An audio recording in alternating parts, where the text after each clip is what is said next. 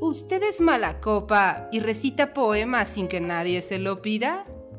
¿Conoce más personajes de ficción que personas en la vida real? ¿Ha notado que no puede debatir con alguien más que no sea usted mismo? Entonces, escúchenos. Entrevistas, tertulia, lúpulo y mucho más en Mundo Lupular.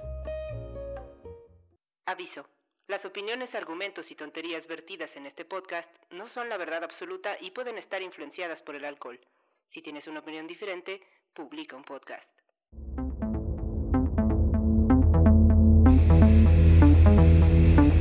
Hola colectivo inconsciente, bienvenidos a un episodio de la tercera temporada de su podcast favorito Mundo Lupular. Como podrán darse cuenta, estamos iniciando una temporada nueva de manera un poquito abrupta, ¿no creen? Pero una vez que decidimos cambiar el formato del podcast, ya no va a ser semanal, ahora vamos a estar grabando videos y podcast cada 15 días y ahora sí estaremos utilizando todas nuestras redes sociales que son TikTok, Instagram y Facebook. En Facebook y en Instagram nos pueden encontrar como arroba mundo lupular, en TikTok nos pueden encontrar como arroba mundo-lupular. Entonces, a ver qué les parece esta nueva, esta nueva forma de generar el podcast aquí dentro de, Mundo Lupular. Pero vamos a pasar a presentar a las personas que están aquí, como todas las semanas, con nosotros. Está por acá, en, casi a mi lado, pero no al lado exactamente, el Cachuchas. ¿Qué tal, colectivo? Pues nosotros estamos muy bien. ¿Y tú, Cachuchas? Yo estoy muy bien también, muchas gracias Luis. Qué bueno. Y también está, ya de paso que le están dando el micrófono, Tuca. Hola querido colectivo, ¿cómo están todos? Bienvenidos sean a la nueva temporada de Mundo Lupular. También está Medievalina. Hola querido colectivo, esperemos que ahora se, se sientan más acompañados y con este nuevo formato que tendremos para que nos vean a todos en TikTok. Uh, vamos a bailar en TikTok, no sé si sabían. Era hacer tuerco, ¿cómo era? Era hacer tuerco. Algo así decía el cachuchas que se llamaba el, baile del tuerco, ¿cómo era? Creo que sí, creo que sí. Ay, se oyen muy viejos ustedes. Sí, ya no está de moda eso, no sé qué esté de moda ahora. Como dice la chaviza. Sí, voltearse Gators en la espalda, o no sé qué estará de moda ahora, o resbalarse en fuentes públicas, no sé. ¿Ustedes saben tú, Medievalina? ¿No sabes qué está, de moda en, TikTok ahora? Está, está de una moda. nueva moda, a ver, Medievalina, si tú sabes. Yo nada más leí el encabezado que decía, la nueva moda de las redes sociales manda al hospital. Hay un nuevo reto, ¿ya ves que hay retos? No, ese, ese sí no te la manejo. Yo te iba a contestar que la moda es este bailar canciones de Bad Bunny en TikTok. Eso es la nueva moda. El mundo va de mal en peor. Así está la juventud. Exacto. Y bueno, yo soy Drist. Bienvenidos a esta tercera nueva temporada de este podcast Mundo Lupular. La, bueno, no la sección, sino más bien el formato del podcast ahora va a ser un poquito distinto. Vamos a estar englobando tanto el análisis de libros como el análisis de películas o series dando las noticias más importantes de la quincena en términos literarios y si hay algo también audiovisual importante que decir, también lo estaremos comentando. Y dejaremos una última sección donde estaremos dando nuestros tops, donde estaremos conviviendo con el colectivo y recomendando pues literatura, películas, series y demás. Y ahora sí va a ser el formato del nuevo programa. Exactamente. Eh, vamos a, hablar de las noticias más importantes de lo menos importante. Exacto, que es la literatura. Podríamos decir Para mucha gente, ¿no? Para nosotros es algo importante de nuestras vidas. Pero digo, son, son noticias que tal vez no cambien el rumbo de la historia. No, definitivamente, el, algo, alguna a lo mejor sí. Algunas sí, algunas sí. Porque también la literatura pues sí tiene el poder de cambiar el mundo. Y también este, los autores, a fin de cuentas, son influencers. Son gente que tiene también la capacidad de con un solo tweet hacer que todo revuele y se genere una revolución incluso. Pero pues la mayoría de las veces no será así, porque la triste realidad es que pues las noticias literarias así como de impacto no se dan como las frutas en los árboles, se dan de vez en cuando, pero pues bueno, estaremos hablando de lo que vayamos viendo y que nos vaya pareciendo interesante y ahí estaríamos platicándolo con todos y todas ustedes. Y sin más preámbulo, ¿les parece si vamos a la primera sección? Esta es la sección ¿Qué te tomas? Y vamos a platicar de las noticias más interesantes de los últimos días en les decíamos hace un rato, el mundo de la literatura. Vámonos para allá y ahorita nos vemos. Buenas noches, jovenazo. ¿Qué le sirvo? A mí lo de siempre, jefe. ¿Y tú qué te tomas? Hola querido colectivo, sean todos bienvenidos a la sección ¿Qué te tomas? Y vamos a estar hablando de las noticias más novedosas en el mundo de la literatura que abundan, como ya nos decía nuestro querido Drist, que hay muchísimas noticias, ¿verdad? Uh, sí, demasiadas. Y pues bueno, creo que vamos a empezar po- pues, por lo más malo y lo más triste que hemos este, vivido estos últimos días, que fue el fallecimiento del escritor Javier Marías. Me parece que pa- para mí fue como muy este inesperado, ¿no? No, no sé para ustedes, este, queridos. ¿Quién es ese chavo o qué? ¿Quién es ese chavo? Pues mira, Javier Marías es un escritor español que tenía una columna en el país, en el diario El País, este, y eh, además, bueno, fue autor de varias novelas como Mañana en la batalla piensa en mí. Pero creo que yo creo que la mayoría de sus seguidores lo van a extrañar y aquí este, tenemos un seguidor a mi derecha por su columna del país, ¿no? Triste. Sí, hombre, es lamentable. De hecho, la semana, sí fue la semana pasada que yo tenía la costumbre de leer su columna semanal. Les platicaba hace un rato aquí a, los integrantes de la mesa del colectivo inconsciente de que yo suelo leer dos columnas del periódico El País. Una es de Manuel Vicente, un escritor valenciano que todavía anda por ahí vivo afortunadamente. Y la otra que solía leer bastante era la de Javier Marías, casi como un ritual semanal. De repente entraba, la leía y, y me- y a veces me divertía, a veces me hacía enojar, en fin, porque era un tipo pues sí, vamos a decirlo de una forma no tan polite. Era un tipo demasiado pedante en ciertos sentidos, en la forma en la que hablaba, en la forma en la que escribía también. Pero eso sí era demasiado oculto y sus columnas siempre eran muy interesantes.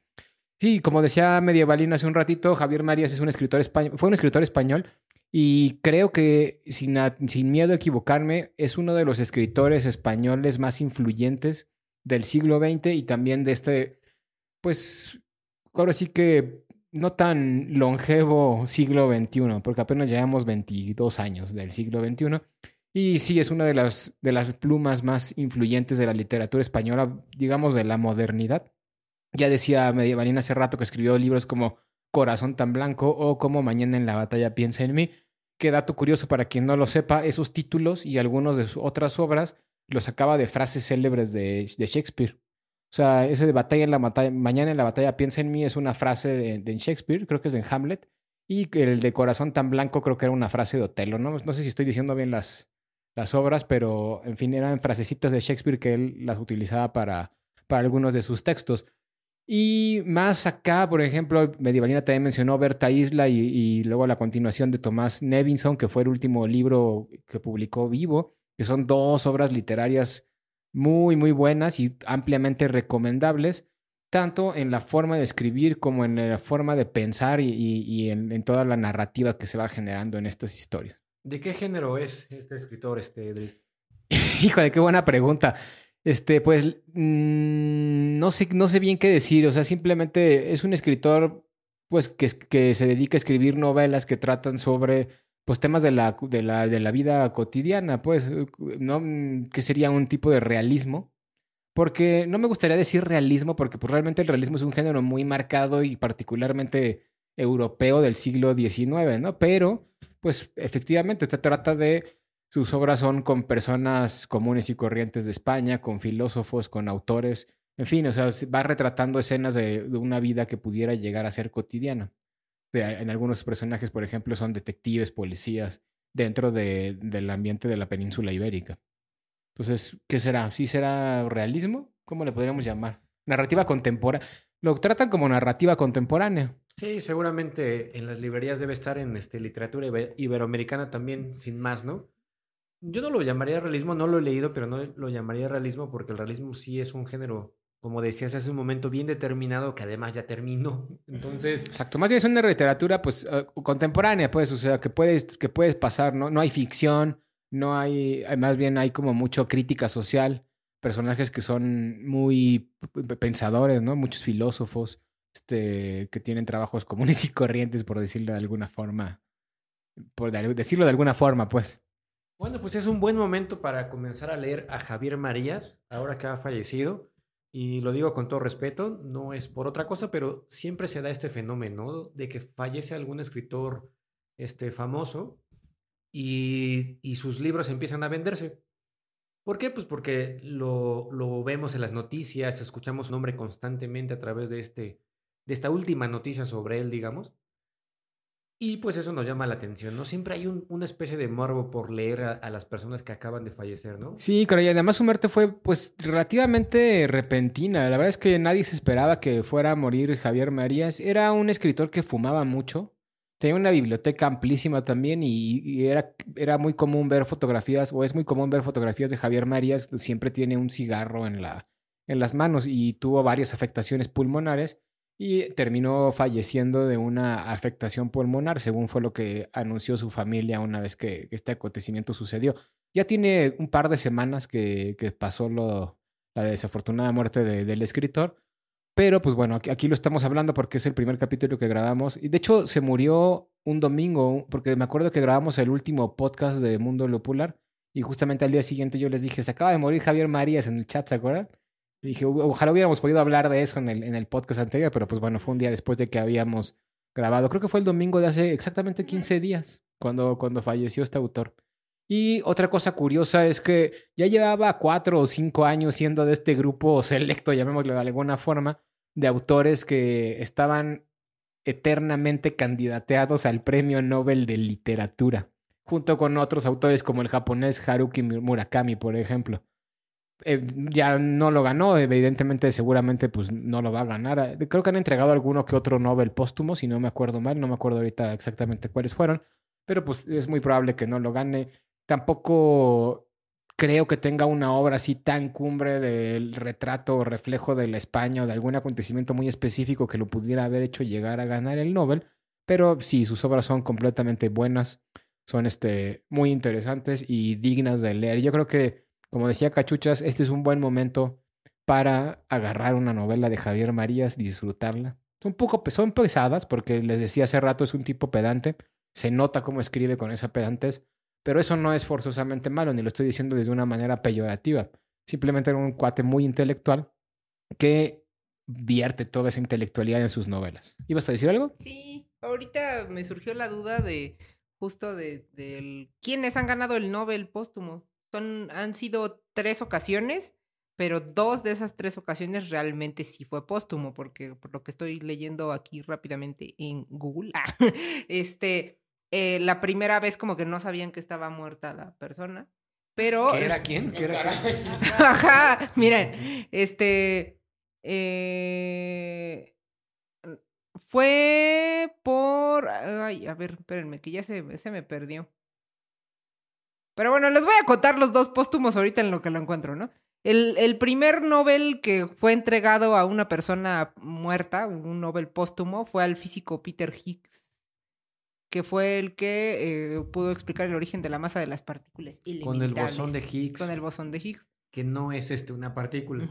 Pues aquí, mira, yo, a ver, eh, desmiente a la BBC, desmiente Pasa que es muy sonado que le llamen la partícula de Dios al bosón de Higgs, pero más bien lo que explica es la interacción entre las partículas que genera un campo. Y ese campo en el que estamos encerrados, por decirlo así, es el campo de Dios, puesto que nada lo podría traspasar. Es como si estuviéramos encerrados en una especie de esfera. Pero bueno, eso, eso este, investíguenlo ustedes, querido colectivo, porque si no, este, pues les voy a quitar tiempo de lo que sí venimos a platicar. Sí, y el otro fue el poeta Eric Axel Karlfeldt, que recibió el Premio Nobel de Literatura de forma póstuma. Ah, mira, este sí fue de literatura. Fue uno de los grandes poetas del principios del siglo XX en Suecia. Habría que leerlo, ¿no? Yo nunca lo había escuchado. Siempre pasa esto con los Nobeles de literatura. A mí es como eh, ganó, ¿cómo se llamaba el Lucas Transformer? o- Transformer, un, un clásico de los Nobel. y así dije, ¿y este señor quién es? Es un clásico, pero porque todos nos burlábamos un poco de su apellido, de que nos sonaba a los Transformers, pero realmente que alguien lo haya leído, pues está complicado, al menos aquí en En México. Es más, este, ni siquiera sé, ya ni me acuerdo quién fue quien ganó el último Nobel de literatura. ¿Ustedes sí? Así de, Una así de, una periodista? No, esa fue el año anterior, ¿no? Así de memorable está la situación. Creo que el último que me acuerdo fue Bob Dylan y eso Fue porque fue sueco. todo un... Yo no me acuerdo. Ahorita El buscamos. ver. Nobel de literatura fue. Abdul, Abdul Razak Gurnah. Ah, un, un escritor africano. Sí, ¿no? Um, Así Ajá. es. Exacto. Está, está muy este, en boga ahorita que los, lo- las personas este, afroamericanas escriban y sean populares. No sé si lo han notado. Digo, no es que, no es que sean muchísimos, pero sí son mucho más que antes. Antes no los escuchabas. Por lo Eso menos en Occidente. raro. Más bien, aquí está otra vez el problema de- del imperialismo cultural. La cosa es que no haya habido literatura en África. La cosa es que el imperialismo cultural occidental apenas está llamando la atención en lo que están haciendo a los escritores africanos. Claro, sí, sí. O sea, tienes razón, ¿no? En eso, por supuesto. Pero sí me refiero a que están más en boga, ¿no? Y sí, ese, ese debe ser eh, justamente el motivo. Y, pe- ¿Pero lo decías por algo en particular o...? Eh, bueno, ya, ya lo platicaremos después en otro capítulo, pero hay una novedad de, la editorial Anagrama que me llama muchísimo la atención y es una novela escrita precisamente por una persona este, afroamericana. Ahorita en lo, en lo que ustedes cuentan algo lo busco y les ¿La leo un poquito de la reseña. No. Pero bueno, No, entonces... Acaba de salir, ni ha salido aquí en México. Ah, ya, Ah, ya. ok, ok. No desviémonos del tema y pues... bueno, ah, adelante, tú, adelante. Perdón, perdón, este, pero es que como que sí hay un boom, ¿no? De las personas que, perdón que lo diga, amo a mi colectivo, pero mm, eh, como que las personas que fueron sometidas por la colonia son las que están saliendo ahora más eh, a la luz para las editoriales como Anagrama, como ya tuvimos a una que es esta Natasha Brown, que es la que estaba denunciando el racismo en Inglaterra, ¿no? Sí, claro, aunque Natasha Brown, a pesar de ser de, eh, a pesar de ser de una raza negra, digamos de alguna forma, pues bueno, estaba súper occidentalizada y es una británica común y corriente, ¿no? Lo único que le cambia es la, el tono de piel y eso, pues, también. O sea, aquí la cuestión, lo interesante es ver literatura underground de- desde los saberes sometidos, como diría Foucault, Como Desde esas- desde esas minorías que han estado invisibilizadas por el occidente durante mucho tiempo y que poco a poco van pues teniendo una representación dentro de, del mundo y no solo del mundo occidental, sino de- del mundo en general. Esos saberes sometidos que están saliendo de la luz, eso, eso es lo interesante y eso, esa es la, la literatura que creo que debería de convertirse en mainstream en la actualidad. Pero bueno, esto ya nos decíamos un poquito del tema, lo que estábamos intentando hablar era de Javier Marías y pues no queda más que decir que fue una gran pérdida las letras iberoamericanas y no solo iberoamericanas, sino internacionales, mundiales. Y pues ya, a ver si creo que van a sacar un libro póstumo porque se él escribía, se dedicaba 100% a escribir, entonces seguramente ha de haber dejado pues un montón de textos por ahí tirados en su en su en su escritorio. Es muy hay muchas fotos de Javier Marías donde pueden ver el lugar en donde trabajaba y era un libro un lugar lleno de libros, polvo y ya saben todo lo que se pueden encontrar dentro de un ambiente bohemio de un escritor de, este, de esta naturaleza. Pues ahí está. Vamos a la segunda, entre, a la segunda entrevista, eh, perdón, a la segunda segunda noticia. ¿Cuál es? Pues es casi una entrevista porque... Ah, no es cierto. Eh, la, la- la segunda noticia, eh, bueno, yo creo que ya todos, ¿no? Escuchamos. Si viven en, en el mundo, no viven bajo una piedra o adentro de una caverna, sabrán que murió la reina Isabel II de Inglaterra. Sí pasó, chicos, pasó. Solo quedó Chabelo. Eh, la contienda estuvo muy cerrada, pero se nos fue nuestra querida amiga Isabel. Que Marta de baile le lloró y fue muy triste el acontecimiento para su familia. y hoy también le lloramos a la reina. Dejó grandes memes. Dejó grandes memes. Pero bueno, ya se nos fue la señora imperialista, este, que no diremos más cosas porque no vamos a sacar sus, tra- sus trapos sucios en este podcast. Pero una de las cosas bien curiosas es todas estas cosas protocolo- protocolarias que tiene la realeza. Y, y la cosa más, este, ay, no es que no sé ni cómo decirlo, si gracioso, tierno, Extravagante. impresionante, extravagante, es que así como la reina tenía sus corgis y tenía su gaitero oficial y tenía la señora que le aflojaba los zapatos oficial, la señora que se paraba en ella en, las, en los actos este, públicos, como, o sea, se paraba como en el lugar donde iba a estar ella, como para que hubiera una imagen de la reina sentada en algún lugar, pero era una señora que se parecía mucho a ella nada más. O sea, eh, en serio, o sea, todos sus, sus, su protocolo, ¿no? O sea, y ahorita lo estamos descubriendo ya que, que subió su hijo al trono, que también incluso hay otras excentricidades como que el, el señor rey se tiene que levantar con 2.5 centímetros de pasta sobre el cepillo de dientes todas las mañanas para que se Ya cómete la maldita naranja. es que estoy, es que estoy muy impresionada, o sea, esto, esto es lo, lo, menos grave de todo lo grave que he leído de la realeza. Pero bueno, ya, yendo al grano. ¿Sabían ustedes que nuestra querida reina Isabel tenía sus colmenas de abejas?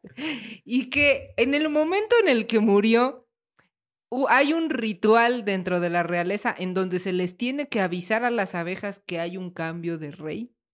Y pues si ustedes no lo sabían, amigos, aquí se los informamos, porque me parece muy impresionante que haya un señor que se dedica a esto, que ya se me olvidó cómo se llama su nombre y lo estoy buscando.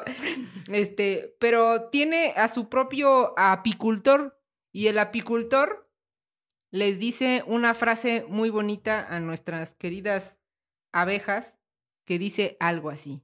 Pongan música bonita ahí violines en la edición, por favor. El ama ha muerto, pero no te vayas. Tu amo será un buen amo para ti. Y luego pone encima de la colmena este, unos lazos negros en señal de luto. Y pues la gran abeja reina, digo, la gran reina, se nos ha ido al más allá. Y, y, a ver, cuéntenme ustedes qué les parece, porque a mí esto me parece muy surreal.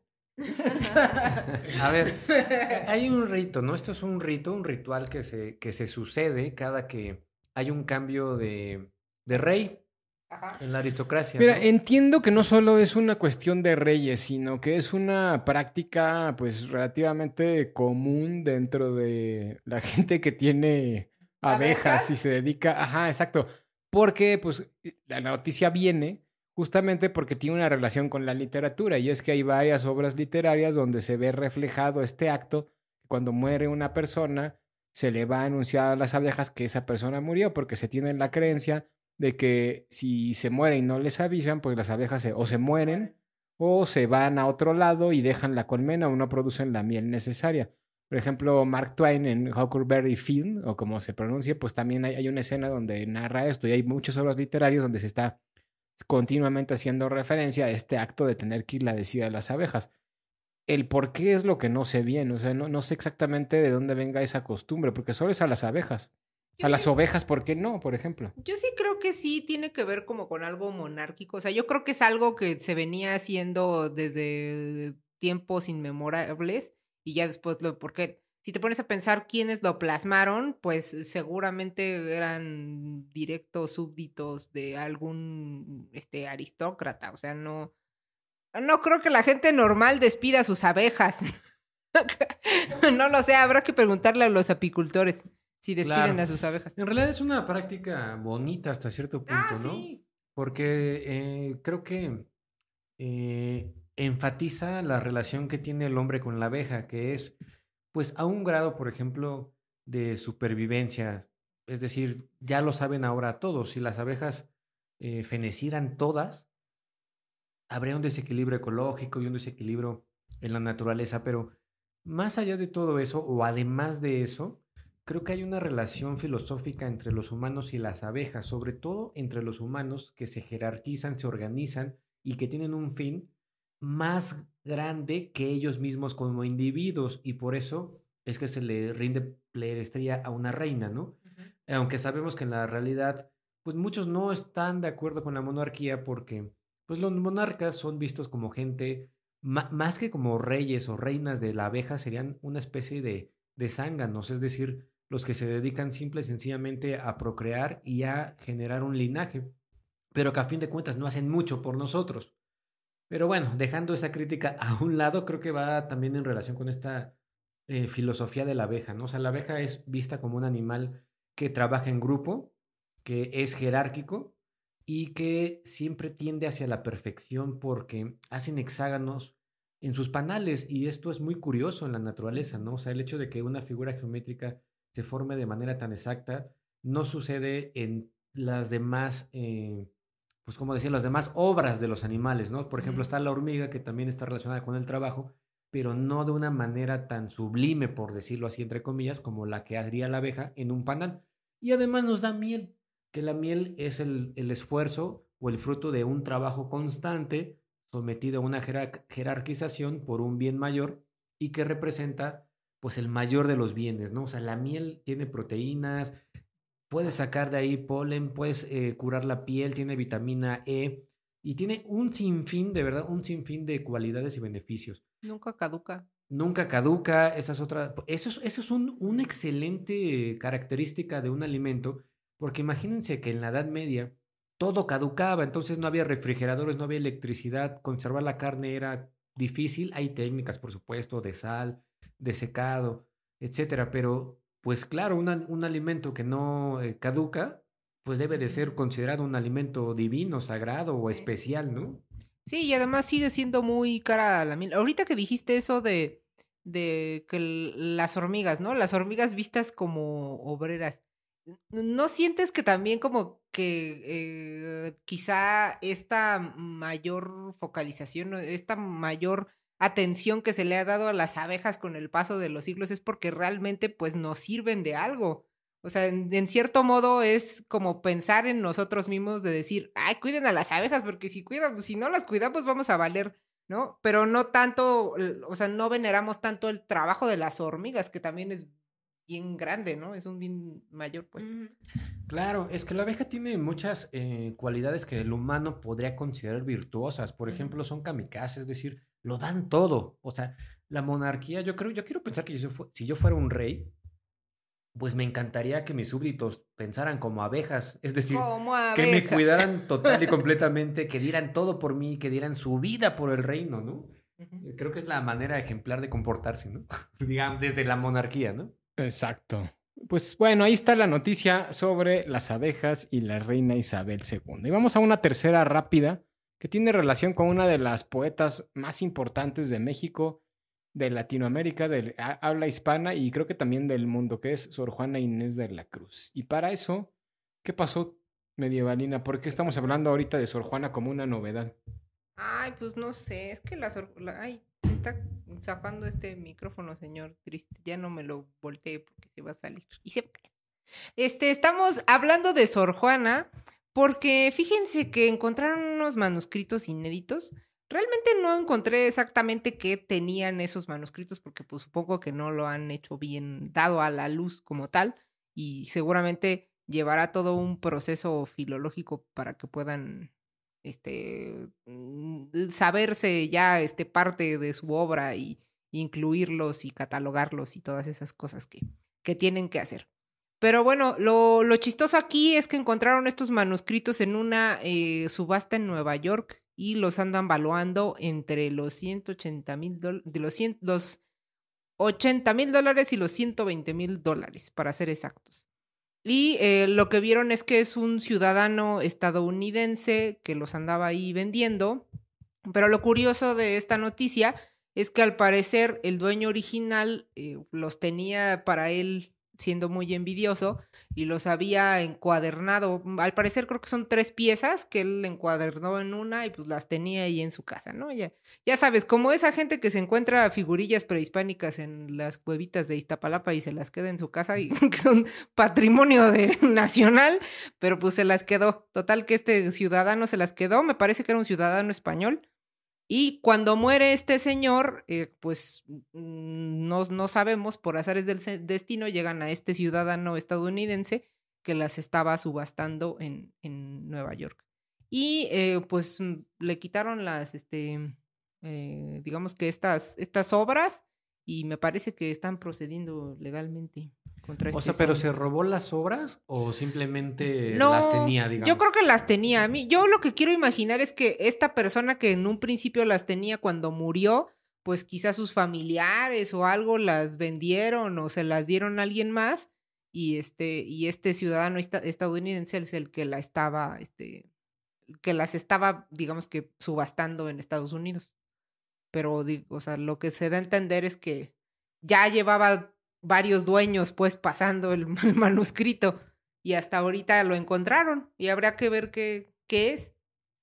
Pues sí, exacto. Eso que tiene que ver con la décima musa, la Sor Juana Inés de la Cruz, está interesante porque además, pues bueno, es interesante que lo haya reclamado la Guardia Civil Española, cuando en realidad, pues Sor Juana Inés de la Cruz era mexicana y a lo- no sé si también los mexicanos deberían de tener algo de, pues, injerencia en este tipo de... Bueno, de era textos. novohispana, no era mexicana todavía. Claro, bueno, era novohispana, ¿no? Pero pues, nació en el territorio de lo que hoy en día es, es México. Y ahí está.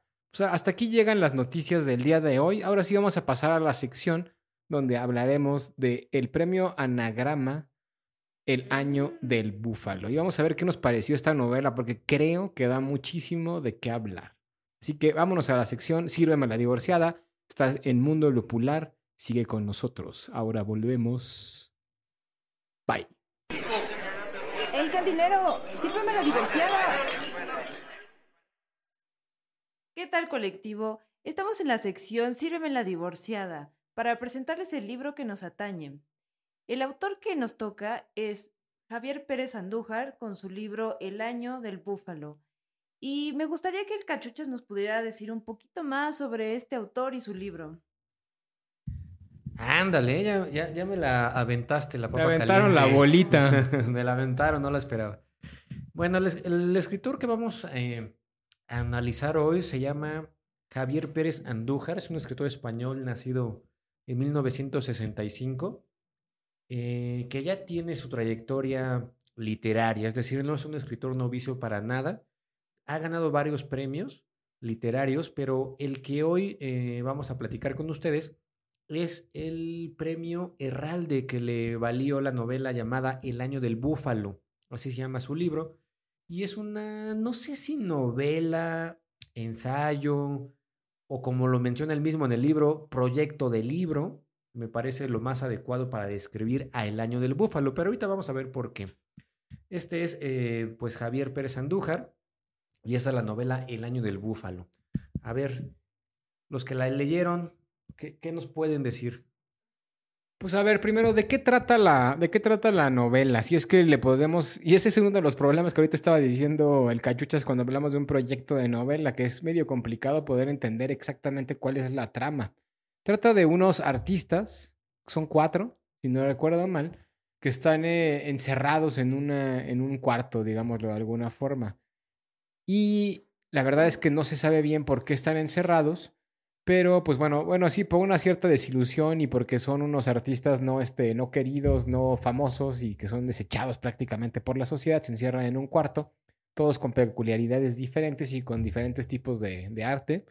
Y de pronto llega una Barbie, sí, era una Barbie tal cual, una muñeca Barbie al, al lugar donde estaban encerrados, que ese se empieza a conformar como en un tipo de, ¿qué será? Un monstruo, un muñeco, una, un ente. Era una Venus del Paleolítico o algo así, me parece, ¿no? O sea, es que tuvo diferentes transformaciones. Era, era como una cosa amorfa que se va transformando en muchas cosas. Primero una Venus, en una, en una Barbie, en fin, en otros. eh, Creo que hasta en un Playmobil. No sé dónde saqué lo del Playmobil. Hace rato te había dicho del Playmobil. Pero no. ¿Quién sabe dónde sacaste eso, Doris? Pero Todo efectivamente era- e- es un ser, un ente. Vamos a dejarlo ahí para no confundir al colectivo inconsciente.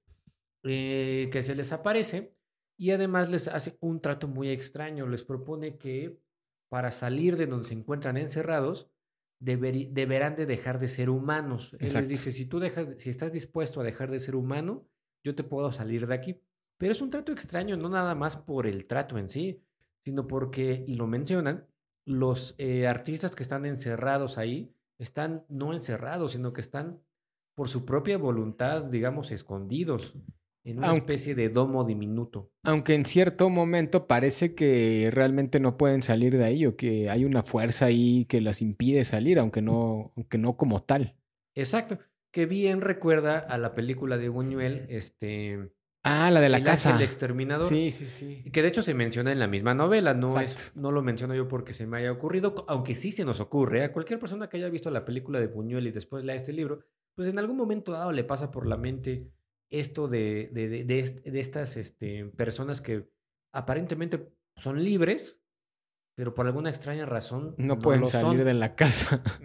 Pero ni siquiera saben por qué. Y estos cuates están más o menos igual. ¿Estamos de acuerdo? Así es. Y bueno, toda esta, esta trama, por una parte de, de los artistas que están encerrados en esa especie de cuarto, se conjunta con psicofonías, donde el autor va este, narrando casi de manera, pues no quisiera decir periodística, pero sí retomando ciertos datos duros de algunas redes como Wikipedia y como la enciclopedia de qué era, cachuchas. Mira, eh, en una entrevista el mismo autor menciona que las fuentes del libro son dos. La hemeroteca online del periódico Le Monde, El Mundo, Ah, ese, ese, ese. y Wikipedia.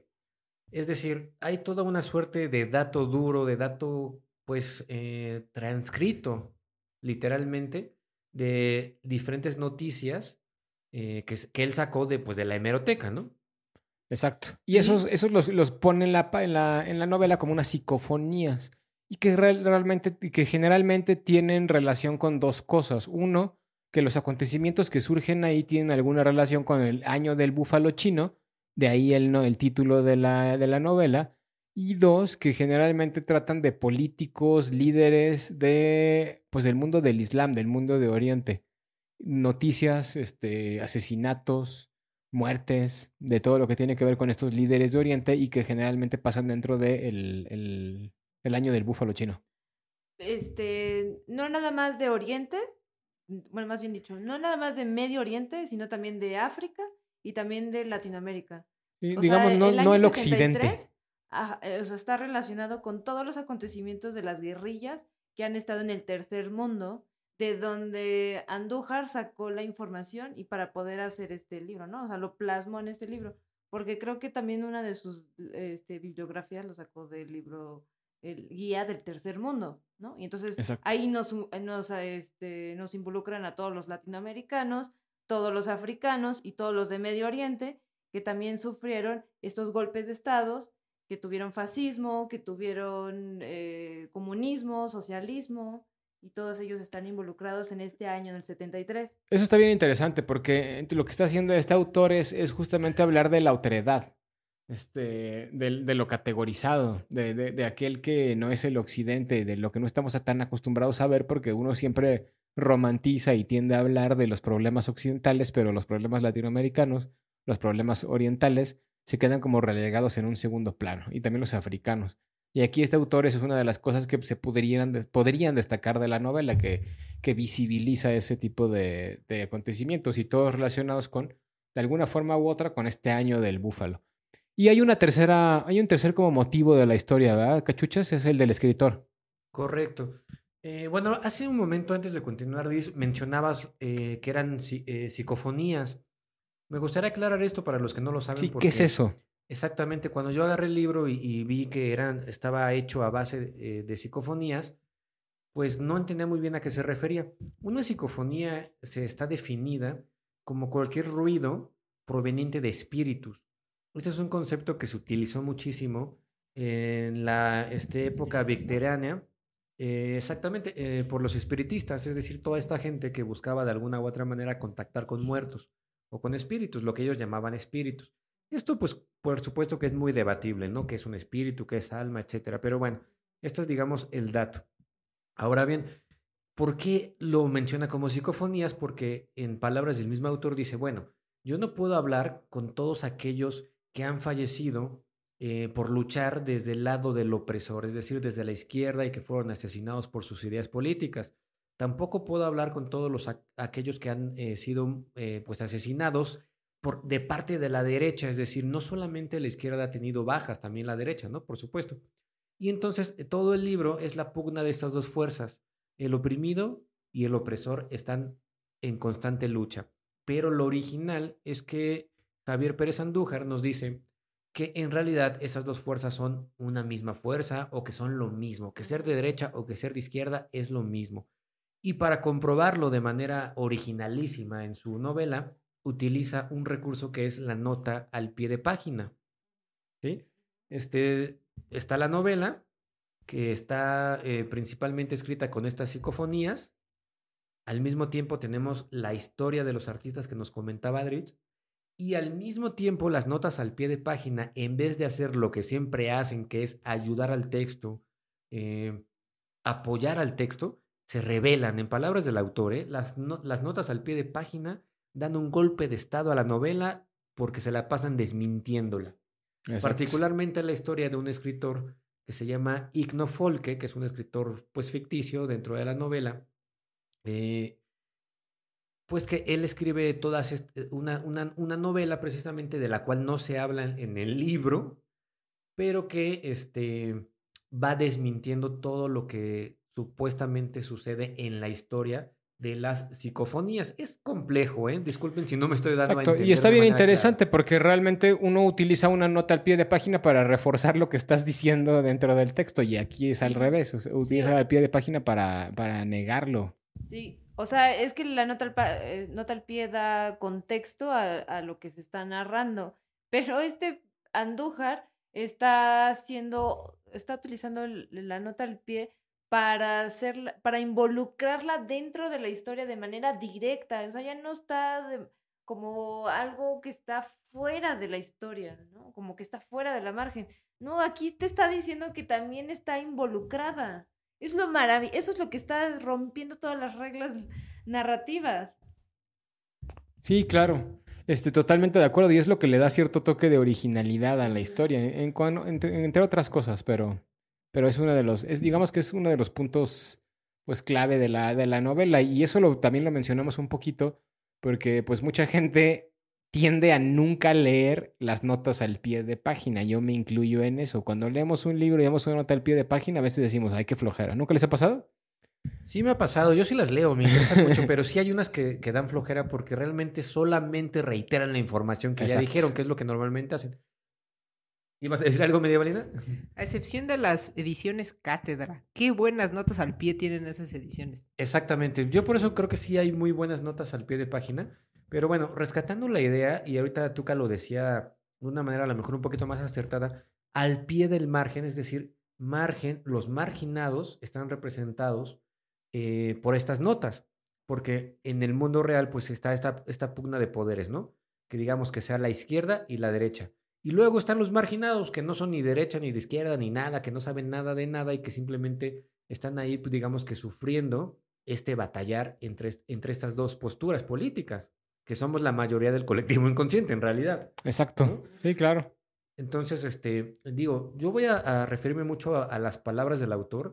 Esto yo lo saqué de una entrevista de él porque con mis propias palabras me cuesta mucho explicar esta novela.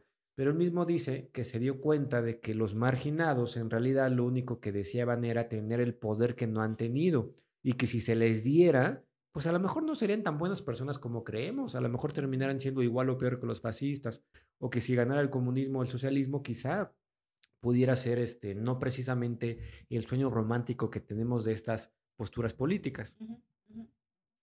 No, sí, perfecto. Y creo que eso es lo que está eh, delatando o denunciando de manera amable este eh, Pérez Andújar que no es que el, comunismo sea una ideología equivocada o errónea de la humanidad, sino que tal vez las personas lo estén ejerciendo de una manera equivocada porque sus intenciones son tal vez pues las equivocadas, ¿no?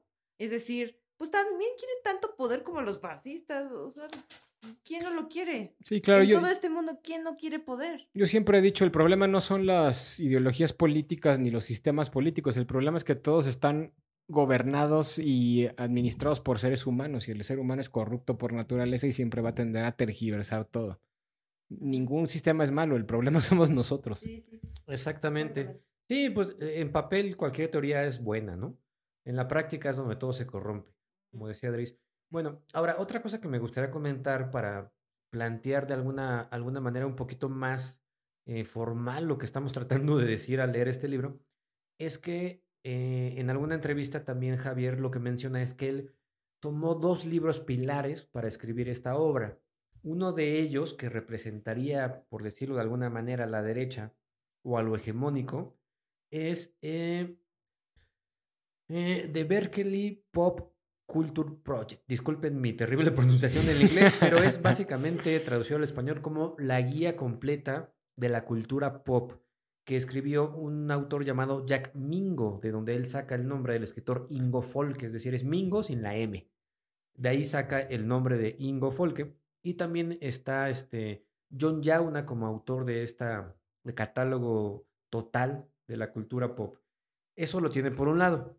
Por el otro lado, confronta estas ideas pop o hegemónicas con la guía del tercer mundo, que de hecho hay varias ediciones ya de la guía del tercer mundo. Cada año se saca una eh, guía del tercer mundo, pero no ha sido consecutivo. Se sacó una más o menos por principios de los 90, se dejó de publicar esta guía y se retoma hasta casi finales de los 90. Esto lo escribe Roberto Remos Vicio y son dos pilares fundamentales de la obra porque siempre están interactuando entre ellos. Es decir, por eso se les aparece en forma de Barbie, es decir, la muñeca comercial como la parte de, la, cultura pop, pero después resulta que no es Barbie, sino que es otro personaje que no les voy a decir para no este, echarles a perder la novela, y resulta ser pues más bien una figura política que ya más bien viene referenciada de la guía del tercer mundo, es decir, el pop y el tercer mundo se están siempre amalgamando y la tercera fuerza serían las notas al pie de página. Eso es algo así, eh, pues como un triángulo, ¿no? A ver, ¿tú qué ibas a, comentarnos algo? Sí, es que yo creo que este autor, o sea, eh, em, me parece que cuando hay una psicofonía en la que se está, no, creo que no es psicofonía, perdón, no, no, no estoy tan segura de la psicofonía, pero hay un momento en el que habla de los eh, círculos, de los ulus, del baile de Elvis Presley todo eso, y que todos, que el mundo está traumado con los círculos. Y yo presentí, porque pues no, no, no, no lo podía deducir todavía, que este autor lo que nos estaba diciendo es que todo está interconectado, ¿no? Es decir, todos los hechos del año 73 estaban conectados con todos, no, eh, no es una relación, una consecuencia o una coincidencia al azar de la naturaleza, sino que había un hecho que los estaba conectando todos. Y yo siento que es eso, que es como circular, se iba, se iba a repetir de esa manera. Así como en el 73, también en el 85 y así antes del 73, no sé qué, en el 61 también, otro año del, del Búfalo se iba a repetir, o bueno, no se iba a repetir, pero iba a tener una similitud con con estos hechos históricos que iban a, impactar al mundo de una manera que iba a cambiar las estructuras internas y lo iba a hacer de otra manera, que tal vez hoy todavía seguimos viendo guerrillas, ideologías que no em, están emparentadas, pero presiento, bueno, presentía que más bien iba por ahí, ¿no? Que, que todas estaban relacionadas con un círculo. Sí, efectivamente. Yo considero que este, este detallito que avienta ahí eh, Javier, que lo hace con el hula hula, por ejemplo, desde la cultura pop, lo hace con el hula hula. Es decir, él toma el concepto del eterno retorno de Nietzsche y lo populariza en, en la onda pop con el hula hula. Y en la onda del tercer mundo, pues lo utiliza con esta famosa frase de que si tú no conoces tu historia, pues estás condenando a, repetirla. Entonces, eh, este año del búfalo, para los que no lo saben porque no lo hemos mencionado, ¿qué, es el año del búfalo? ¿no? ¿A qué nos referimos cuando decimos el año del búfalo? No bueno, sé qué es el año del búfalo. Nosotros en Occidente estamos muy acostumbrados a dividir el año en 12 meses y a cada uno de estos 12 meses, eh, los astrónomos, perdón, los astrólogos eh, le dan una connotación zodiacal. Entonces tenemos pues el, el mes de, de Aries, de Tauro, de Géminis, de Cáncer de Leo, de Virgo y bueno, así hasta Pisces. Pero en Oriente no lo hacen por meses, sino lo que lo hacen por años. Ellos consideran que eh, cada año está influenciado por un animal zodiacal, que también son 12, que están el conejo, la rata, el buey, la serpiente, el gallo, etc. Pero eh, el año de 1973, que es un año pues con bastante relevancia política, sobre todo, eh, bueno, no sé si es por leerlo o no, mejor no, lean el, Sí, el libro y, y verán por qué. Este, pero este año del 73, que es de donde parte, le corresponde al horóscopo chino como el año del buey. Cada ciertos años se repiten estos animales del horóscopo chino. Eh, por ejemplo, pues yo nací en, en 1984, ¿tú también, Rodríguez? Sí. Nosotros somos del año de la rata. Y entonces esto significa que tenemos, igual que en el horóscopo zodiacal, pues algunas características de personalidad. Pero como bien decía Tuca, los, la, la característica de- del horóscopo chino es que cada ciertos años se repite una influencia. Y la del año del búfalo es muy característica por ser una influencia política violenta. Es algo así que, digamos, correspondería con Marte, correspondería con Aries, no sé. Para los que saben un, un poquito de estas ondas esotéricas, a lo mejor nos podrían dejar en los comentarios por qué el año del búfalo es tan violento, ¿no? Sí, claro. Y pues bueno, ya, ya, ya dimos un poquito de, ahora sí que una radiografía de lo que es la novela. Para ir cerrando este, esta sección, ¿qué les pareció? ¿Les gustó? ¿La recomendarían? ¿Qué opinan de eso? Porque hemos estado hablando de la estructura, de la temática, un poquito de qué trata la obra, pero ¿cuáles fueron las sensaciones que les dejó la historia? Híjole, está, está difícil, Dris, porque, mira, yo creo que una de las cosas que me pregunté al leerla era por qué había ganado un premio literario. Sí, claro. Digo, se responde sencillo, ¿no? Pues lo gana porque es una obra de inventiva mm, indiscutible, Sí, original, con una estructura diferente. una estructura diferente. Yo nunca había, no me había pasado por la cabeza que las notas al pie de página se podían re- revelar, eso me pareció genial. Pero ya que te enfrentas al libro, ya que lo estás leyendo como tal, eh, es un libro muy pesado.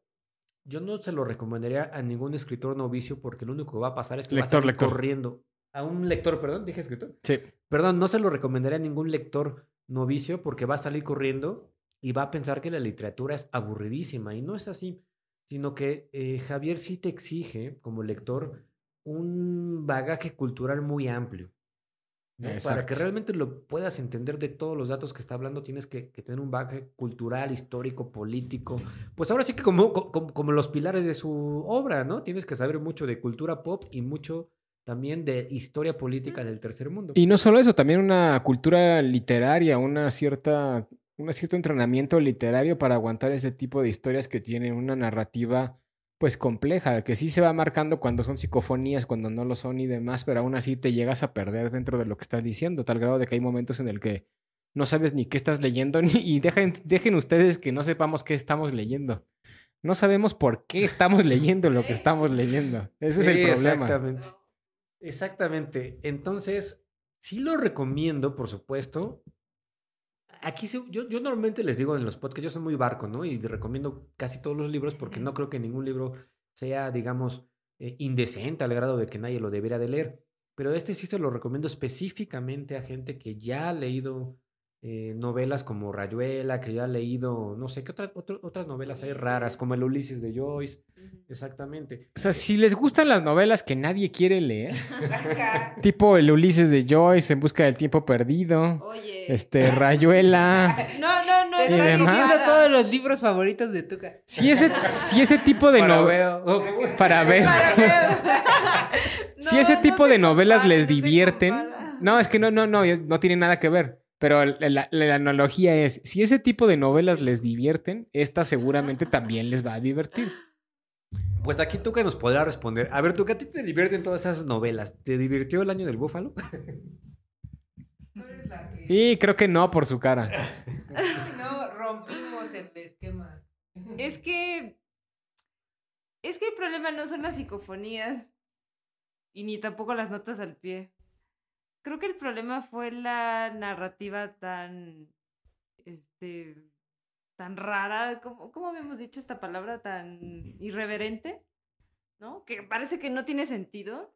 Que parece que lo que estás leyendo son puras palabras yuxtapuestas que no, no te está llevando a ningún lado, que no te está diciendo nada, que al mismo tiempo está escribiendo como si fuera muy, muy nuevo, como si también cantinfleara un poco y no sé, fue muy cansado, Exacto. fue muy tedioso. La verdad es que nunca me había enfrentado con una novela que, que, que me hastiara a tal punto de ponerme de malas. Y eso que ya leímos El verano de la serpiente de Cecilia Eudave. Imagínate, y, y ese fue disfrutable, tenía partes hilarantes, pero este libro, insisto, no son las psicofonías, porque las psicofonías son inspiradoras, pero la narrativa es, una, es un desafío, un desafío más que Farabeo. Y eso que Farabeo es un dolor, dolor en el Y aún costado. así le gusta. Y me encanta, claro.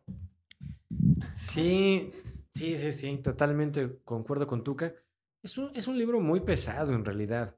Y yo creo que la frustración o el enojo proviene de que no entiendes hacia dónde va. No, no es que te enoje porque sea un mal libro. ¿O tú qué piensas, Andrés? ¿A ti te llegó a enojar el libro? O sea, No, enojar no, solamente el- lo que es mucho decir enojar, ¿eh? También. Sí, lo que platicábamos hace rato, es un libro muy corto, realmente tiene, de hecho otra cosa que no mencionamos, tiene 200 y cacho de páginas y la mitad son, prácticamente la mitad son notas. Entonces es un libro que uno pudiera pensar, lo puedo leer en, en una o dos sentadas a lo mucho. Yo Pero creo que no, ¿eh? pero el No. problema es que no.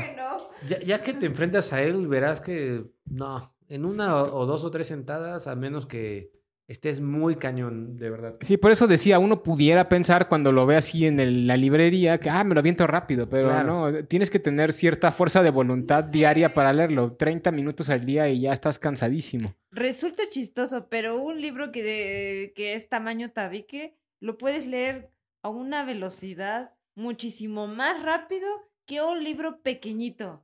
Es curioso, ¿no? Ahora resulta que los libros pequeños esconden tanta filosofía como para poder pensar durante meses. Y los libros grandes solamente son un producto de divertimento. Exacto. Pues bueno, ya vamos a pararle por aquí a la, a la historia. Les digo, ya dimos nuestra opinión, ya les platicamos de qué trata el libro, no pensamos que deban de no leerlos. Yo creo que sí valdrá la pena el ejercicio de la lectura y pues ya ustedes tendrán la última palabra. Ahora vámonos a una Sírveme la divorciada 2. Ahora para platicar de una serie de Netflix que está en boca de todos en la actualidad. Bueno, no de todos, pero sí está de moda en la actualidad. Muñeca rusa. Ahorita volvemos al podcast. ¡Ey, cantinero! ¡Sírveme la divorciada!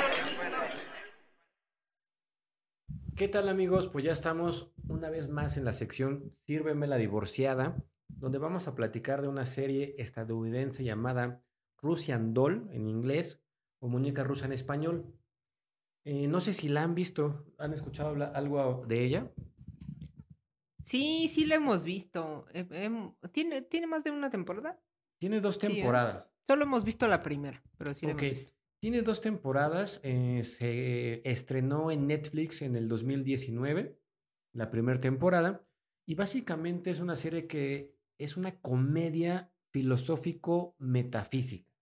Es decir, a través de la comedia, la creadora, protagonista y productora Natasha Lyon, si no lo estoy pronunciando mal, así es, eh, nos narra una visión judaica de lo que es el mundo venidero y de lo que es el mundo material o el mundo en el que estamos, donde básicamente se plantea que todas las personas que estamos vivas estamos atrapadas en una especie de ciclo o de eh, bucle de tiempo donde morimos y volvemos a vivir nuestra vida una vez más. Y que no nos damos cuenta, no, dan- no nos damos cuenta, pero en realidad la vida que estamos viviendo ya la hemos vivido muchísimas veces. Y hemos muerto de distintas maneras en cada una de estas veces, pero no nos damos cuenta porque somos parte del colectivo inconsciente, precisamente.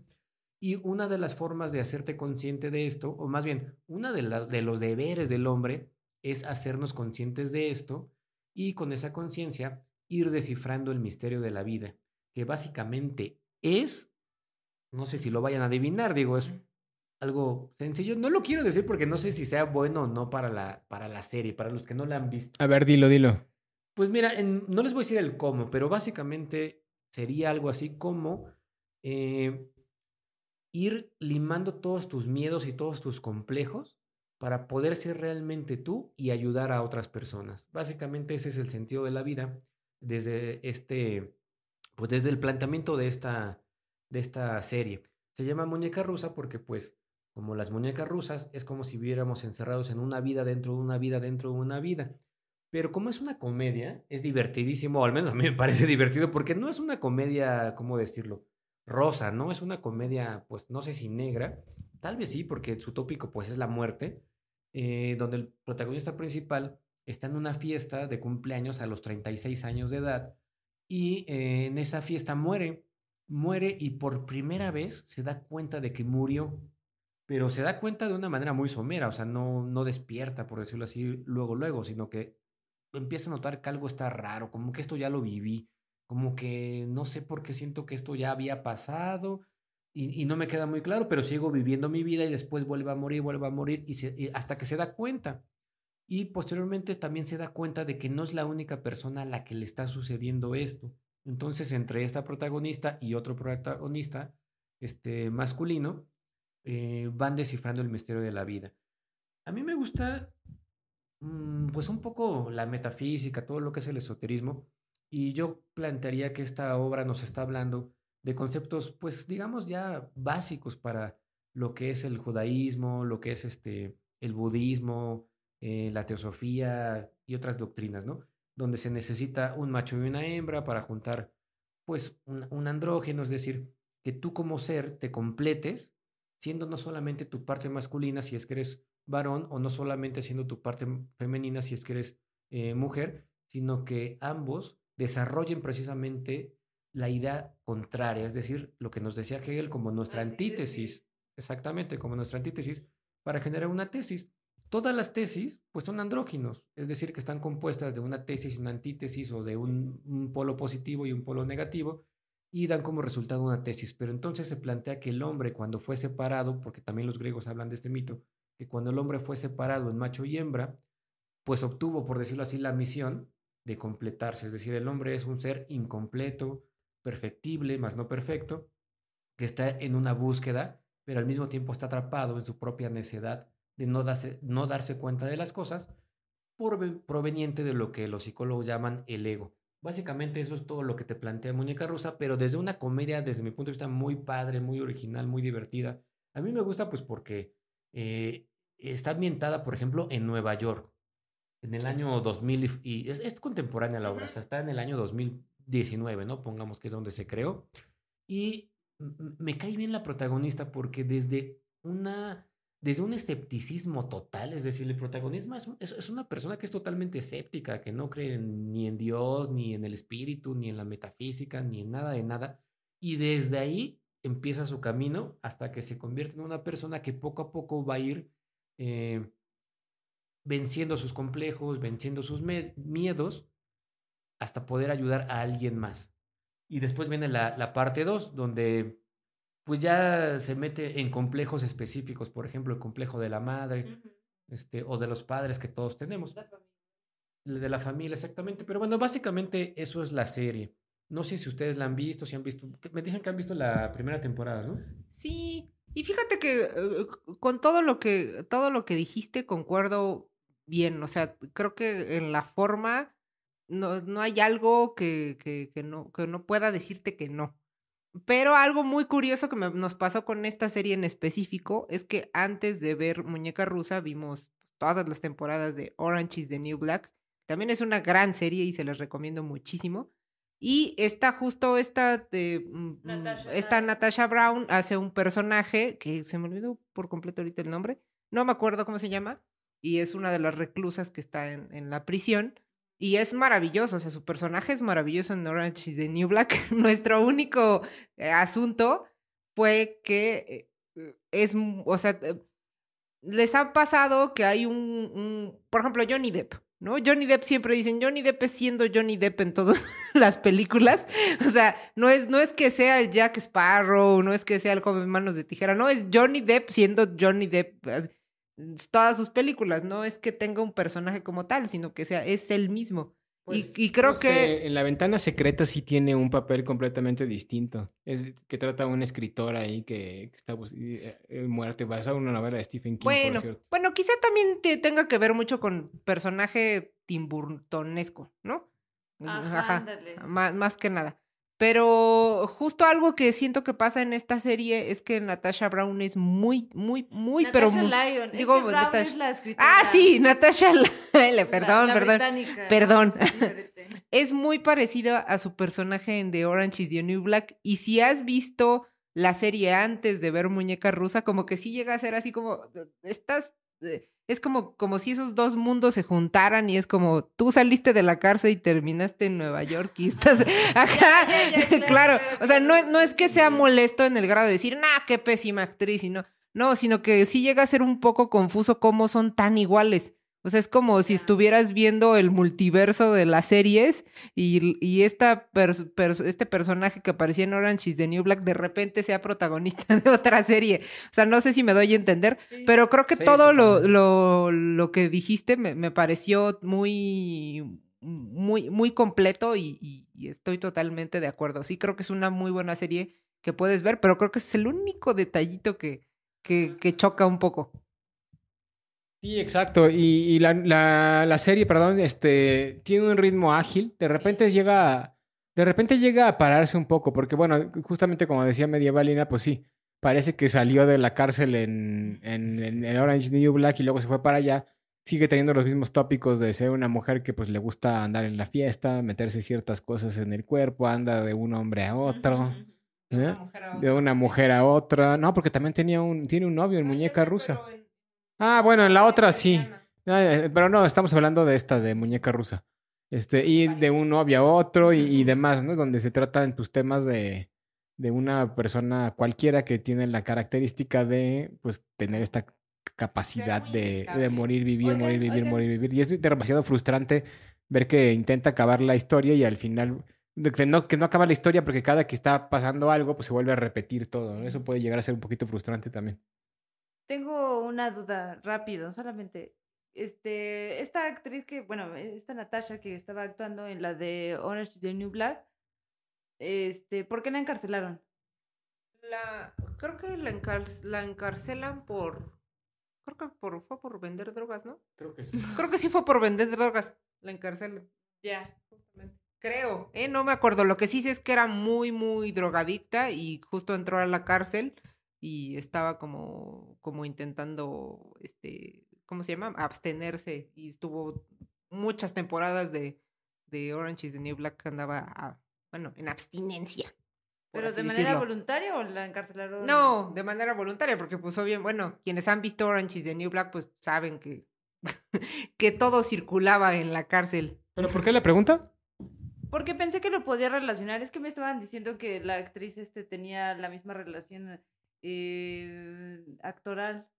Y eso es muy raro. Realmente no debería de pasar eso. Pero no sé, pero es que es, es, es que sí es muy extraño porque eh, que tenga una o sea, si ustedes me están diciendo que se parecía mucho al de la serie de Orange de New Black y a la de la muñeca rusa, es que entonces sí podría ser como una correlación extraña, un Pues, antecedente que nadie Quizá, digo, no sé si ya alguien le ha preguntado a, a esta actriz, pero pues quizá muchos rasgos de ese personaje se los llevó. más bien, ¿no? como, más bien Ajá. no es tan buena actriz y en el sentido de que no sabe despegarse de un papel y empezar en otra porque tiene esa misma identidad, ¿no? Creo. Puede ser. Porque sí, eh, creo que sí es bien evidente. O sea, eh, ustedes por- no han visto Orange is the New Black, Sí, pero no. les aseguro que si ven dos, tres capítulos y la ven por ahí, van a decir, no manches, es igualita.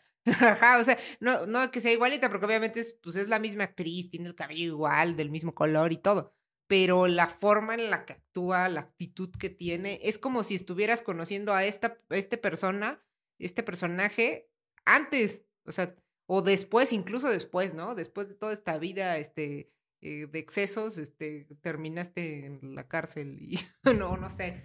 Claro, pero bueno, dejando eso a un lado, me parece que es una buena serie. Sí. Digo, independientemente de que el personaje se parezca a al personaje de otra serie, en- no, no, no sé qué tanto tenga relación real esto, o simplemente sea una coincidencia, o a lo mejor le gustó a Natasha algún tipo de característica del personaje que le tocó actuar y las llevó. Que yo no lo veo como algo malo ni nada, ¿no? Ni malo ni bueno. Creo que pues es, digamos, X, ¿no? O sea, no, no afecta eh, en que, o sea, no creo que demerite la obra de Muñeca Rusa. No, Tampoco no. creo que la, que la haga mejor por, por ser así. Y si no hay ninguna relación, pues, pues creo que es eh, punto y aparte.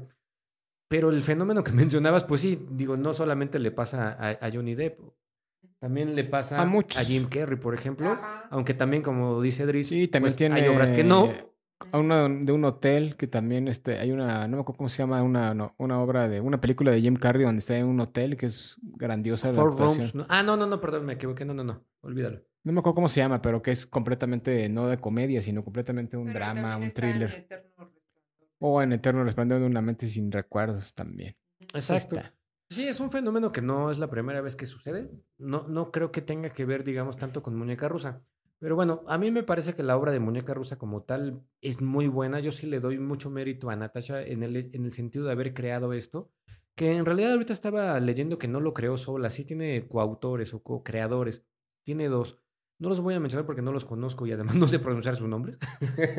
Pero ustedes, Colectivo Inconsciente, lo pueden buscar. Si En realmente Wikipedia. les interesa la serie, lo pueden buscar en Wikipedia, lo pueden buscar en Internet. Y este, aunque no, aunque no la escribió ella sola, ella siempre es como la cara, digamos, de esta obra. Eh, porque además ella es de origen eh, judío. Entonces yo creo que sí hay una gran influencia totalmente en el hecho de que ella está narrando de alguna manera la historia de su pueblo, pero la está narrando desde su perspectiva, desde una idea original y distinta a lo que ya se ha escrito, se ha narrado, se ha visto, pues sobre las ideas eh, del judaísmo. Exacto. Pues sí, definitivamente está- es una recomendación. Si no tienen nada que ver en este fin de semana o en el que sigue, échenle una miradita a Muñeca Rusa y van a ver que se van a divertir. Van a, conocer- van a poder este, dialogar sobre filosofía, entretenerse un rato, pensar en la inmortalidad y en la muerte también. Pues bueno, vámonos a la última sección del programa del día de hoy, donde les vamos a estar recomendando algunos escritores y obras de ciencia ficción rápidamente para que también, cuando no tengan nada que hacer y no quieran ver muñeca rusa, lean un rato. Ahorita regresamos.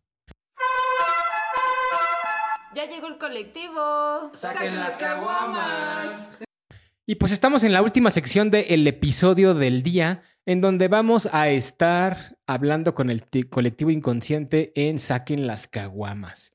Y hoy vamos a platicar, no voy a platicar, más bien vamos a recomendarle brevemente a todos ustedes algunos autores y libros de ciencia ficción que pueden leer en sus ratos libres. Y vamos a empezar con alguna recomendación de El Cachuchas. ¿Tú qué nos recomiendas, Cachuchas? Autor, obra y rapidísimamente un, un breve resumen del por qué. Bueno, en breve yo les recomiendo la obra del escritor chino Cixin Liu. Eh, es una trilogía llamada La historia del fin de la humanidad. Es ¿Cómo que se siempre se le olvida el, el nombre, no me acuerdo tampoco yo. Ese, ese es un nombre que nadie se acuerda. En realidad esta trilogía es mejor conocida como la trilogía del problema de los tres cuerpos, pero sería incorrecto decir que ese es el nombre de la trilogía. El problema de los tres cuerpos es el nombre del primer tomo de la trilogía. La trilogía como tal, ahorita nos va a decir Dries cómo se llama, pero se compone de el, La- de recuerdo del pasado de la Tierra. El recuerdo del pasado de la Tierra es el nombre de la trilogía. El primer tomo es El problema de los tres cuerpos. El segundo es El bosque oscuro. Y el tercero, El fin de la muerte. Eh, y son, desde mi punto de vista, tres tomos que configuran una obra magnánima, una obra maestra, una obra que de verdad no pueden irse a la tumba sin haberla leído. No pueden Exacto. reiniciar su ciclo de vida como en Muñeca Rusa. Si no leyeron el... Si no leyeron esta obra, es más, si no la leen, lo van a reiniciar. Ahora, eh, sí es importante advertirles que el primer libro puede llegar a ser un poco pesado, sobre todo si no estás acostumbrado a leer este, a autores orientales y si tampoco estás acostumbrado a leer tanta ciencia ficción. Es Y como... si no estás acostumbrado a leer en general. Ah, bueno, ya. Ese ya, ese ya ni lo digo. Son como de 800 páginas. Sí. Entonces, hay que afrontarlo, hay que tomarlo con filosofía, pero les aseguro que no lo van a, a sufrir. Todo lo contrario, lo van a disfrutar muchísimo. Sí es pesado porque es ciencia dura, es decir, sí mete conceptos de física tradicional, física mecánica o física cuántica también, eh, pero sabe de lo que habla y puede llegar a ser un poquito complejo. A mí no me parece complejo porque yo amo que, me platiquen eh, ciencia de manera novelizada, porque cuando la leo de los textos originales, que también me obligo a ello, pues precisamente tengo que hacer eso, obligarme un poco, pero cuando es ciencia ficción me parece que es bastante ágil, bastante digerible. Y se las recomiendo muchísimo porque plantea, primero, el hecho de que quizá estamos siendo observados constantemente por una entidad extraterrestre sin que lo sepamos. Número dos, plantea, o digamos que eh, concluye la paradoja de Fermat, que es una paradoja sobre la existencia de la vida extraterrestre, de una manera preciosa desde mi punto de vista, a la cual él denomina el bosque oscuro, es decir, le dice a esta, a esta paradoja, no es que no haya vida extraterrestre, sino que mostrarse o evidenciarse como vida consciente en el universo es un error. No es es tan inteligente trampa. como... No es tan inteligente como pensaríamos. Ya lo hicimos nosotros como humanidad, mandamos un mensaje, una sonda del Voyager, ¿no? Este, que creo que ya llegó, ¿no? Pues Este, anda, no, más bien no tiene un, no tiene un objetivo, anda viajando. Ya salió del... Está viajando, ya salió de la galaxia, creo. Creo que se- por ahí va. vez vi un encabezado. Salió del sistema solar, no de la galaxia, perdón, del sistema solar. Exactamente. Pero a lo mejor no fue lo más inteligente, porque si nosotros nos evidenciamos como vida consciente y con cierta inteligencia, una vida de inteligencia superior tendría como primer principio eliminarnos totalmente. En ese libro, el segundo tomo, se desarrolla una ciencia que es la sociología del cosmos, así como hay sociólogos eh, pues que, que- determinan lo que es la sociedad, cómo se comporta, etcétera. Eh, nace a partir de la existencia de los trisolarianos una nueva sociología, pero esta vez cósmica, que tiene tres reglas. La primera es, eh, cualquier civilización con vida inteligente en el espacio tiene como principio básico sobrevivir. Número dos, sobrevivir implica matar al más débil. Y número tres, no te conviene evidenciar tu eh, existencia. Entonces, desde estos tres principios, eh, nos cambia el, el juego Sichin Liu, porque si nosotros romantizábamos la idea de tener un contacto extraterrestre, Sichin Liu nos dice, no tienes ni idea, podría ser lo peor que te puede pasar, es como salir inocentemente desnudo a la selva y decir, hola tigres, hola leones, ¿cómo están? ¿No? Algo así sería más o menos lo que está sucediendo. Exacto. Pues sí, es una, es una obra de- definitivamente interesante que está en el mainstream dentro de la ciencia ficción en la actualidad y de uno de los escritores que también este, más, más fama mundial han cobrado en la actualidad. Y yo les voy a recomendar uno ahora de, pasamos de, del mundo de China al mundo de Estados Unidos, a Andy Weir, que a lo mejor es otro de los autores mainstreams que están cada vez más cercanos a, a lo que sería el mainstream de la ciencia ficción con su última novela que se llama El Proyecto Ave María o el The Project Hail Mary, que por cierto próximamente será de nueva película. Él es más conocido por haber escrito el libro El Marciano, que fue su primer novela. Y curiosamente, a pesar de ser su primer novela, también fue un súper exitazo en ventas. Se compraron los derechos para el cine y terminó siendo una película protagoni- protagonizada por Matt Damon. Y muy buena, por cierto. Y en el proyecto Hail Mary tratan justamente de un tema que ya los científicos en algunos podcasts que he escuchado de ciencia, pues como que quitan un poquito el, este, que pudiera llegar a ser real esto.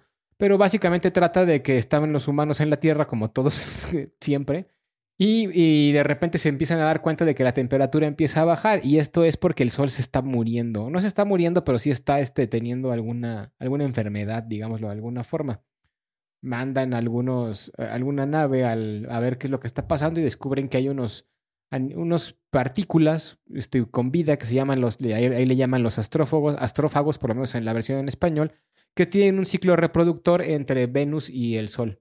Y entonces este, eso está haciendo que le roban energía al Sol y poco a poco empieza a bajar la temperatura en la Tierra. Es como si tuviera una enfermedad del Sol, pues, lo cual afecta muchísimo a la Tierra Se están comiendo al sol. Exacto, la energía del sol se la están comiendo poquito a poquito en un ciclo reproductivo. Y eso le afecta a la Tierra. ¿Por qué? Pues porque empieza a bajar la temperatura y ustedes saben que bajar la temperatura pues no es así como nada más este ya bajó ya, sino que cambia todo el, el ecosistema que existe en el mundo. Así que, pero también se dan cuenta de que esas partículas, bueno, ya, ya les llamaré partículas, pero pues son como organismos. Yo, yo sigo lo Son que dices, organismos. Edric. Sí, son organismos.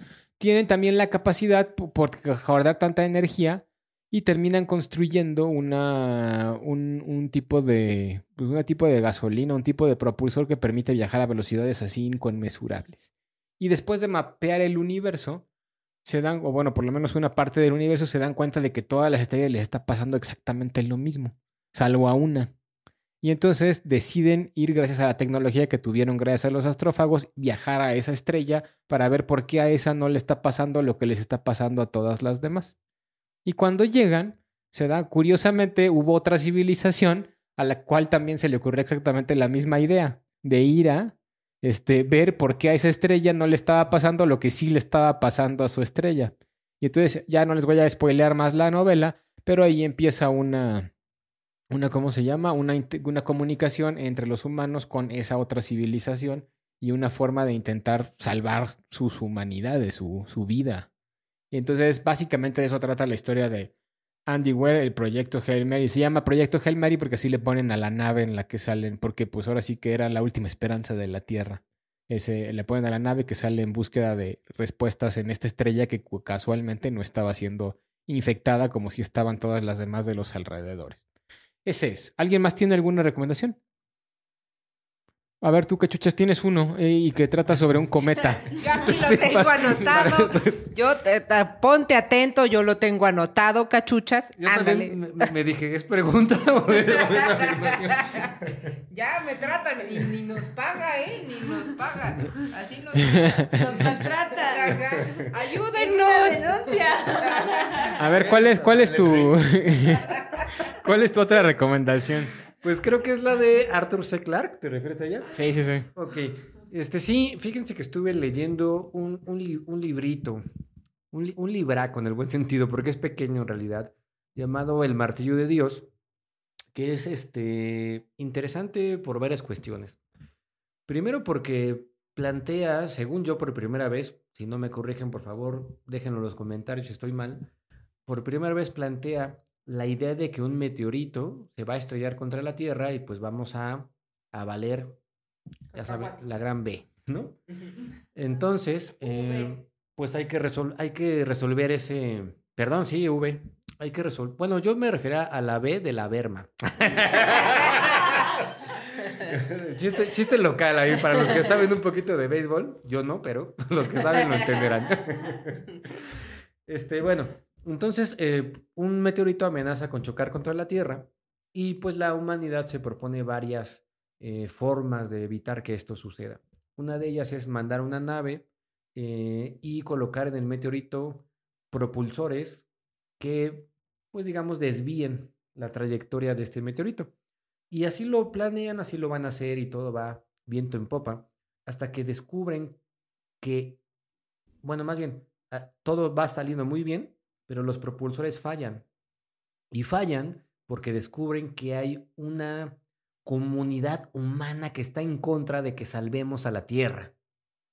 Y entonces estos cuates hicieron toda una conspiración para detener, ¿Para hacer fallida Esto. la, la misión o qué? para hacer fallida la misión, porque son fanáticos religiosos que consideran que si Dios mandó al meteorito para impactar contra la Tierra, así debe ser porque así Dios lo quiso y nosotros no vamos a evitarlo. ¿No? Eso es lo que, eh, y digo, es una crítica, por supuesto, pues al, al- al- al fanático, ¿no? Particularmente al fanático religioso, pero en general cualquier fanático, pues tiene mucho en qué pensar. ¿no? Y además de eso, es interesante porque plantea una visión, digamos, este, del futuro, desde, pero planteada pues de los, de los 70, que es donde salió esta obra, ¿no? Más o menos. Y, y me parece curioso porque eh, en, esa, en ese mundo, el, hum- el humano ya vive en la Tierra, en la Luna y en Marte. Entonces, Marte y la Luna no tienen las mismas gravedades que la Tierra. Marte tiene un sexto de la gravedad de la Tierra y la Luna un octavo, lo cual genera circunstancias risibles porque hacen, por ejemplo, el primer maratón, es decir, la primera carrera en la Luna. Pero entonces no, no se corre como se corre aquí, sino que se corre como saltamontes, van dando saltísimos y además tienen que ponerse pesas y, y es, es chistoso, digamos, ¿no? Hilarante cómo imaginan este futuro y eso me parece curioso y me parece interesante. También eh, el humano ha dominado la genética de tal forma que uno puede tener en su casa mascotas como tigres que no crecen, que no pasan de la etapa, digamos, de cachorro, y tus hijos pueden convivir con estos tigres, ¿no? Con leones, con todas las especies que antes nos parecían salvajes. Eso, es- eso está padre. Y otra cosa que me parece interesante como dato curioso de esta obra es que fue comprada, los derechos de esta obra fueron comprados, creo que por Stephen, por este Spielberg, Por Steven Spielberg. Steven Spielberg. Creo que fue por él, ¿eh? pero me corrigen ahorita, Adri. Seguramente tú, tú tienes este dato. Creo que fue comprada por él para hacer una película que se llamaba, bueno, se llamó, perdón, Impacto Total. ¿Sí es de él o no es de Steven? Ay, no sé, fíjate. Sí, sí existe la película, pero no sé si es de Steven Spielberg, pero ahorita lo checamos. Bueno, eh, chequen eso. Y mientras les cuento, se compraron los derechos de esta obra para hacer esta película que es total y completamente No, es distinta? de Mimi Leader, se llama el, el director. Ah, el productor es David Brown. súper Ah, bueno, no. raro. No, sí, porque. No, sí, sí, el Impacto Total, uno de los productores es Steven Spielberg. Efectivamente. Ok, entonces compran los derechos para hacer una obra de película totalmente distinta. Y esto me pareció interesantísimo como dato eh, maquiavélico de las editoriales, de las productoras cinematográficas, etcétera. Porque en realidad solamente compraron los derechos para que no después no se les pudiera demandar, pues por haber Por ocupado hecho. esencialmente la misma idea, que es un meteorito que se estampa contra la Tierra. También hay otra película que se llama Armageddon, que seguramente han visto Con Bruce Willis. con Bruce Willis. Y Liv Tyler, creo. Prácticamente sucede lo mismo. Y de hecho ya hay un montón de cosas, también hay series. Ha- Hace no mucho estábamos viendo una serie en Netflix, ¿te acuerdas? La que había un, meteorito que iba a impactar y que construyeron Ah, un, sí, un cohete claro. para escaparse de la Tierra. El actor que hace a D'Artagnan en la serie moderna de los mosqueteros. No, bueno, sí, pero sí, no ya sé. O sea, pero yo me, o sea, esa serie que de hecho ya no la volvieron a hacer, se llamaba, tenía el nombre del cohete. El nombre de la serie era el nombre del Sí. cohete. No me acuerdo cómo se llamaba, pero es un tópico ya muy recurrente, la- la- el asteroide que se va, y hasta en la realidad. Ya ven que ya la NASA Ah, anda sí. mandando Yo este cohetes para explotar asteroides a- cerca de aquí. de- Yo la verdad sí creo que la NASA nos está ocultando algo y por qué está mandando un cohete a explotar un asteroide. ¿Por qué? ¿Qué sabes que no sabemos, NASA? De hecho, está eh, en, estos días están este, a punto de hacer la prueba ya, porque se iba a tardar dos, tres meses en llegar hasta el al meteorito que iba a desviar. Y ahorita ya anda por ahí, creo que en octubre es donde van a hacer ya el choque.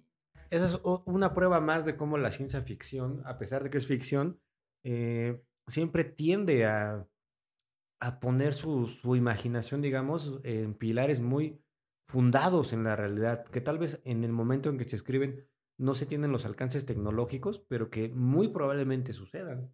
Exacto. ¿no? Pero bueno, esta es la obra que yo les recomiendo muchísimo. Yo sé que es un tema recurrente, que no es nada sorprendente hoy en día, pero creo que la forma en que lo plantea este C. Clark sí es, eh, pues, Sí, distinta claro, y en su tiempo, además. acostumbrados a ver. Y en su tiempo, por supuesto. Y pues bueno, si, y, eh, vamos a ir cerrando ya el capítulo, pero si ustedes se preguntaban si en América Latina había ciencia ficción, pues les voy a recomendar una- un libro editado recientemente por la editorial Minotauro que se llama El tercer mundo después del sol. Que ahora que lo veo suena medio gacho el título, porque es una antología de ciencia ficción latinoamericana y se llama El tercer mundo después del sol. O sea, suena como... A tercer mundo. A tercer mundo. Que eso ya es creo políticamente incorrecto, pero bueno.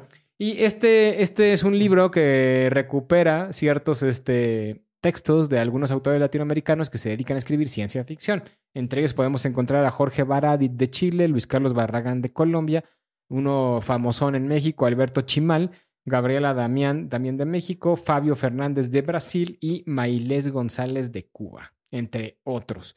Y pues bueno, este es un texto que yo, yo ya leí algunos de los cuentos, no los he leído todos, tiene cosas que son bastante memorables, pero más que pensarlo de, como para encontrar así como una obra de ficción que sea completamente buena, memorable y demás, sí lo pueden pensar como una pequeña radiografía de lo que se está haciendo en América Latina relacionado con la ciencia ficción y también con el terror. Eso creo que es lo importante. su- suena muy interesante ese libro. Yo creo que ese sí lo voy a, voy a tomarles la palabra de la recomendación y lo voy a leer. De casualidad, ¿sabes este, en qué, de qué año son los textos? Digo, Alberto Chimal está vivo, así que debe ser. Sí, son, son, son textos recientes. El libro salió, no me acuerdo si este año o el año pasado, a, a lo mucho, no, creo que fue este año. Tiene pocos meses que salió el libro. Y los textos este, entraron a un concurso para poder haber para salir en la, en la edición. Y algunos este, pues también son, son textos relativamente jóvenes, por decirle de alguna forma. Está, pues está bastante interesante. Les digo, no he leído todos, pero sí algunos de los cuentos que están ahí son bastante memorables. Y les digo, pues hay que darnos una asomada, porque cuando pensamos en ciencia ficción siempre hablamos de escritores estadounidenses, ingleses, ahora y chinos, rusos. y ahora chinos. Ahora chinos. Y ahora chinos. Pero ¿qué pasa en Latinoamérica? Lo mismo pasa con el terror. O sea, cuando hablamos de, la- de terror latinoamericano pensamos en cañitas y ya está ahí. Oye, Dries, pero fíjate, ahorita que mencionamos los, los países que han destacado en la ciencia ficción, pues me llegó a la mente que son también los países que de alguna u otra manera han destacado también en, En esta la carrera. carrera. Este, no, no, no, no, este- este, aeroespacial. Aeroespacial. También armamentística, pero... También. Pero eso no se puede decir medievalina. Este, Ustedes me entendieron. Y ya una última recomendación, les vamos a recomendar otro chino que es Ted Chiang, que el libro se llama La historia de tu vida. Es una novela corta y bastante interesante de leer y recomendable. Si a lo mejor no les suena el nombre de la historia de tu vida ni el autor Ted Chiang, pero si han visto la película, que es maravillosa, por cierto, la de la llegada de Denis Villeneuve, o como se pronuncie, donde trata de la llegada, ¿cómo? Villeneuve. Ya, ya, sí que sí. Donde trata de la llegada de unos extraterrestres que intentan comunicarse con la gente de la Tierra a través del lenguaje. Y entonces tienen que, llamarle a una lingüista para poder ir traduciendo poco a poco.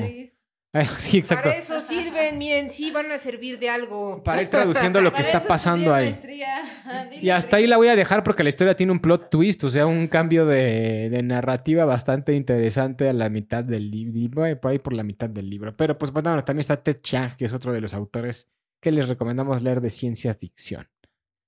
Otro chino, pero no es totalmente chino, Ted Chiang. Creo que es chino estadounidense. Exacto, más bien tiene el nombre chino, pero él nació en Estados Unidos. Ahí está. Pues bueno, vamos despidiéndonos por el día de hoy. Muchas gracias por habernos escuchado. Si llegaron hasta aquí, se merecen todos nuestros aplausos y bendiciones y agradecimientos y chelas también. Les recuerdo que nos pueden seguir en nuestras redes sociales que son arroba mundo lupular en Facebook y Instagram. Y también nos pueden seguir en arroba mundo-lupular en TikTok, donde ya vamos a estar subiendo continuamente, ahora sí, algunos videos. Baile, sobre todo. Y si quieren que les bailemos, pues este, que nos donen una chela, ¿no? Pues acuérdense que ya nos pueden eh, dar, ya se pueden hacer miembros de nuestro show.acast.mundo lupular o algo así. Ahí les pondremos la información en la caja de descripción. Y pueden ahí ser este, miembros del mundo lupular y donarnos cervecitas o lo, lo que quieran, ¿eh? lo que sea su voluntad. Exacto. Despídanse por allá, cachuchas, tuca. Nos vemos, colectivo. Nos vemos en el siguiente video y podcast. La lavan Bye.